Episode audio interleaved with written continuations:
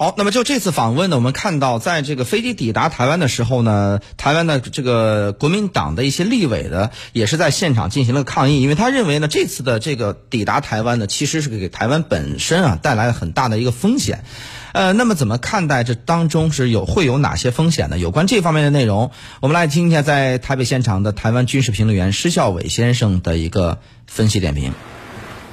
哦，其实当然了，这一次的这个访问，它本身来讲哈，其实啊，这次克拉奇来台湾，主要还是要参加呃李登辉的这个追思礼拜哈，因为他过两天就在台湾，他有一个追思的这个活动。那这个追思活动，其实很多在周边呃地区的这些那都派遣了一些啊退休的政要啊，或者说目前没有现职的这些人过来。那美国他这次派这个呃克拉奇来台湾呢，他当然本身也是希望能够啊，就是说，因为毕竟啊，在这个一九九零年代，这个呃李登辉在整个亚太地区还是一个呃相当重要的一个政治人物，所以在这个情况下，那美国其实呃派遣一个就是说像克拉奇这样的官员来台湾啊呃治那个治呃祭的话，对不对？其实相对来说也。就反映了，就说目前台湾跟美方之间这样一个关系。当然，呃，目前这个华府跟呃北京之间关系的确是相对来说也比较紧张一些。不过，我想这一次啊，从这个克拉奇来台湾的整个这个呃，从搭机来台啊，整整体的这样一个过程，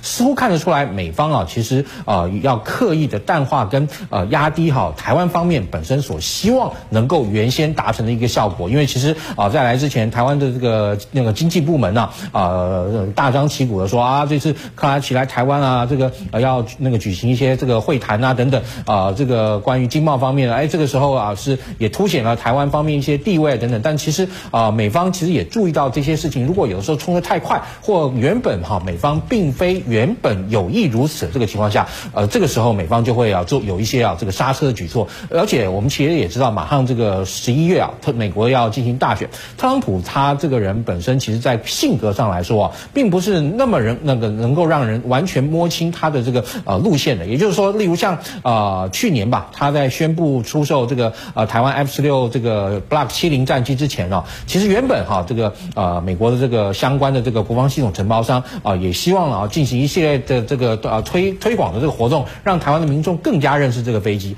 但后来那个时候啊，就风闻哈美国这个高层就也就是白宫的这个部分呢，对这个军售可能会有意见啊。那也就是说，这个事情在还没有宣布以前啊，这个如果呃这个特朗普认为你们台湾太高调了，也许有可能呃东西放到他桌上，他就决定就不签了，这个可能性也是有的。所以因呃也当时让这个在台湾啊那时候在行举行防务展的时候啊，美国这个国防系统承包商啊也因此啊啊把原先的一些啊计划的一些这个啊宣传活动啊，通通都啊把它这个紧缩了。这个也可以了解到，就是说其实啊啊台美之间的这样一个关系啊啊相对来说其实还是以美国主导或者说是。啊，美国在这之中呢，呃，扮演一个主动的一个角色，所以就对台湾来讲，呃，台湾啊，如果在面对美国的这个动态的时候，有时候过于哈这个过于反应，就说反应过多的这个情况下，有时候反而会适得其反，会引发美方的不快，因为呃，毕竟啊，台美之间这样一个呃关系的话，相对来说，美国是在一个强势跟一个主导的这个地位，